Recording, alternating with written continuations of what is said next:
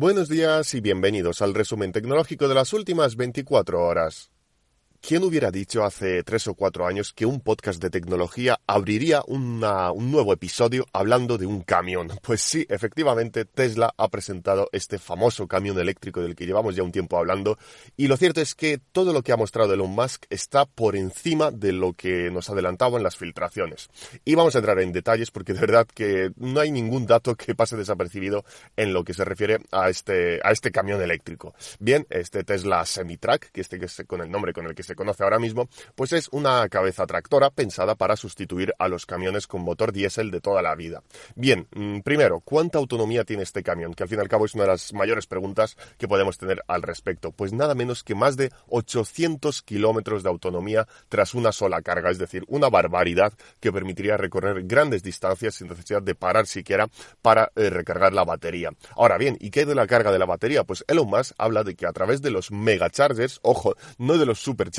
sino de los megachargers, sería posible conseguir una carga de, bueno, de aproximadamente entre 500 y 600 eh, kilómetros de autonomía con tan solamente 30 minutos de carga, lo que está bastante bien, sobre todo si pensamos, eh, bueno, algo así como una especie de pequeña parada para que el camión pueda seguir circulando y pueda seguir teniendo eh, autonomía para llegar a su destino. Por lo demás, las, todas las demás cifras a mí me parecen espectaculares en lo que se refiere a los datos que ha facilitado Elon Musk. Este camión, bueno, esta cabeza tractora es capaz de transportar una carga de hasta 36.000 kilos, pero ojo, incluso con esa carga es capaz de acelerar de 0 a 100 kilómetros por hora en solo 20 segundos. Desde luego no es un 20 segundos, pues no es una velocidad de vértigo, pero pensad que estamos hablando de un camión que lleva una carga de 36 toneladas. Si no lleva ninguna carga, si es mm, solamente la cabeza tractora, pasa de 0 a 100 kilómetros por hora en 5 segundos. Es decir, podría plantar cara prácticamente a cualquier coche del mercado y le sacaría ventaja en una aceleración de 0 a 100 kilómetros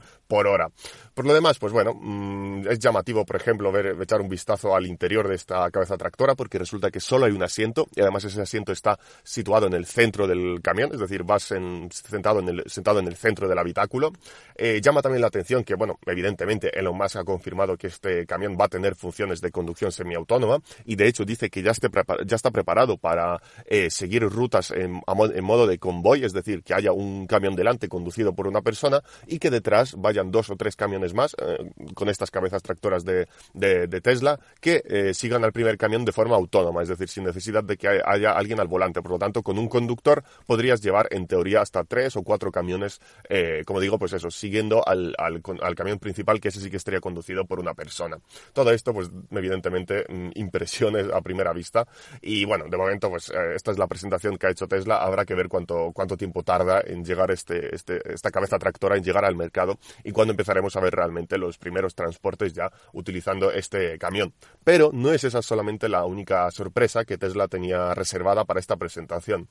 diréis, bueno, un camión pues no es un producto que a lo mejor impresiona a todo el mundo y Tesla seguramente pensó lo mismo, así que se reservaron una pequeña sorpresita y cuando digo sorpresita pues me quedo realmente corto porque presentaron nada menos que una nueva versión del Roadster, que es, eh, para aquellos que no lo sepan, pues el primer coche eléctrico que lanzó Tesla prácticamente en su historia. Es el primer coche que llegó con su logotipo y era una especie de deportivo, eh, descapotable, pues bueno, un poquito más allá de lo que son los Model S y los Model X, pues pensado sobre todo eh, para, bueno, para disfrutar de los viajes por la carretera. Pues bien, este nuevo Radster, esta nueva versión, mm, rompe por completo todas las cifras habidas y por haber, sobre todo en lo que se refiere a aceleración pasa de 0 a 100 kilómetros por hora en 1,9 segundos. Así que bueno, con eso creo que ya está, ya está todo dicho. En lo que se refiere a autonomía, curiosamente Tesla aquí también ha batido récords porque ha dicho Elon Musk que este coche es capaz de alcanzar incluso los 1000 kilómetros con una sola carga. Esto mm, último me gustaría verlo, me gustaría ver si es cierto, aunque bueno, de momento lo que, todo lo que ha prometido Tesla con la autonomía de los, sus Model y Model X se ha cumplido y ya son coches que tienen la, bueno, las mejores autonomías del mercado, así que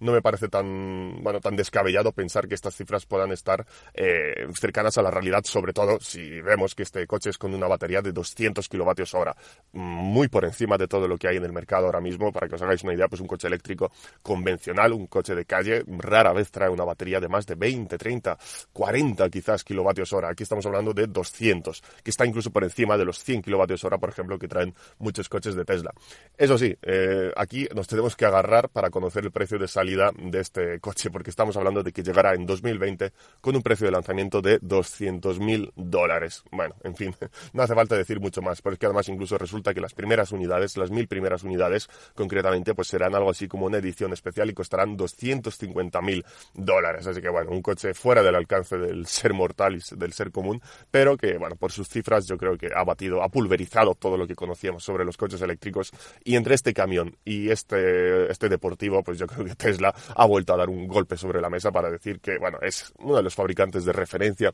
en todo lo que se refiere a la movilidad eléctrica y bueno, ahora solamente falta que lleven todo esto a la realidad, porque sobre el papel queda muy bien, impresiona, pero ya sabemos los cuellos de botella que tiene ahora mismo Tesla para producir, producir el Model 3, así que ahora se le suma el reto de cumplir con estas expectativas que acaban de dejar con la presentación de estos dos productos. Pero volvamos a la realidad, la de esos productos que, bueno, que cualquiera se puede permitir en, una vida normal. Y en este caso hablemos de otra de las presentaciones que vimos ayer, que es la del OnePlus 5T. Bien, el OnePlus 5T, en mi opinión, pues es una, bueno, descafeinada renovación, por así decirlo, del OnePlus 5. ¿Por qué? Pues porque en realidad solo cambia por fuera, mientras que por dentro se mantiene intacto. Es decir, si echamos un vistazo a sus características, no cambia prácticamente nada. Sí, sí que se supone que ha habido algún que otro retoque en lo que la cámara dual se refiere, pero bueno, mm, por lo demás es idéntico. Sigue siendo un móvil que trae, por ejemplo, un Snapdragon 835, sigue, sigue estando disponible en dos versiones de 6, 8 GB de RAM, también dos de 64 y 128 de almacenamiento, ni siquiera viene con Android 8.0 Oreo, sino que sigue con Android 7.1.1 Nougat, se supone que se actualizará en unos meses a la última versión y la batería sigue siendo de 3.300 mAh.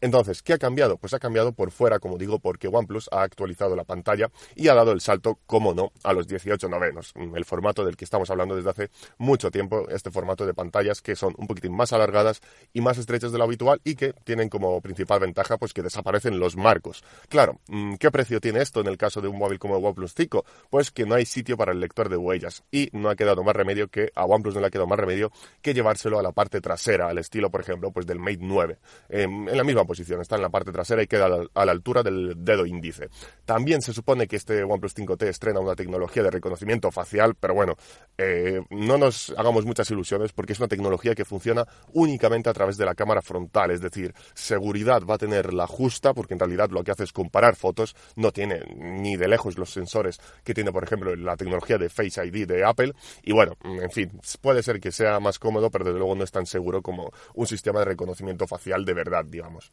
Este nuevo OnePlus 5T, para aquel que esté interesado, pues sale a la venta a finales de este mes de noviembre, concretamente el día 21, con un precio de 499 euros en la versión básica, es decir, la de 6 GB de RAM y la de 64 de almacenamiento, mientras que la, más, la de más alta gama costará 559. Como digo, por fuera cambia mucho. Mm, sí es cierto que, bueno, la pantalla pues da el salto a las 6 pulgadas con 18 novenos, con resolución, eso sí, Full HD+, es decir, prácticamente se mantiene la misma resolución y el lector de huellas se va a la parte trasera. Por lo demás, sigue siendo el mismo OnePlus, el mismo OnePlus 5, solo que ahora pues actualizado para, para competir en igualdad de condiciones de cara a la recta final de este año. Para terminar, una noticia que me ha gustado mucho mm, leer sobre YouTube. Eh, tuve cuando tuve la oportunidad de probar, por ejemplo, el Galaxy S8 o el S8 Plus, que son móviles que precisamente también tienen una pantalla de 18 novenos, en este caso de 18,5 novenos, pero bueno, viene a ser lo mismo para el caso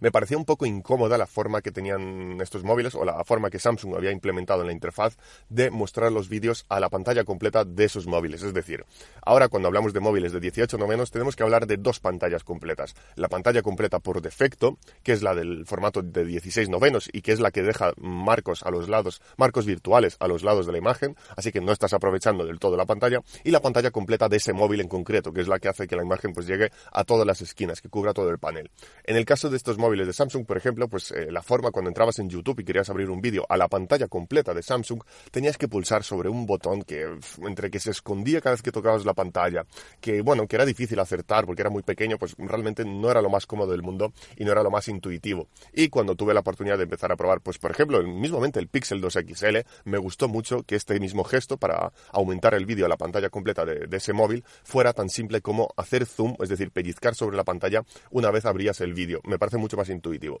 Pues bien, YouTube acaba de actualizar su aplicación y ahora en móviles como el Galaxy S8 Plus o el LG V30 también tiene este mismo gesto, es decir, ya no tendrás que estar buscando ese pequeño botón, sino que simplemente con hacer el gesto de pinchar y hacer zoom, como harías en una fotografía, podrás aumentar el vídeo a la pantalla completa de ese móvil. Así que bueno, bienvenidos a este cambio. Obviamente, mm, recordemos, cuando haces esto, estás perdiendo imagen en los, en los extremos, es el precio a pagar a día de hoy de los 18 novenos, pero bueno, mucho más cómodo y mucho más intuitivo para aprovechar del todo estas pantallas. Y hasta aquí llega el resumen tecnológico de las últimas 24 horas. Gracias por vuestro tiempo. Ya sabéis que esto es un podcast diario de lunes a viernes a primera hora de la mañana, así que que tengáis un buen día, un excelente fin de semana, descansad y hasta el lunes.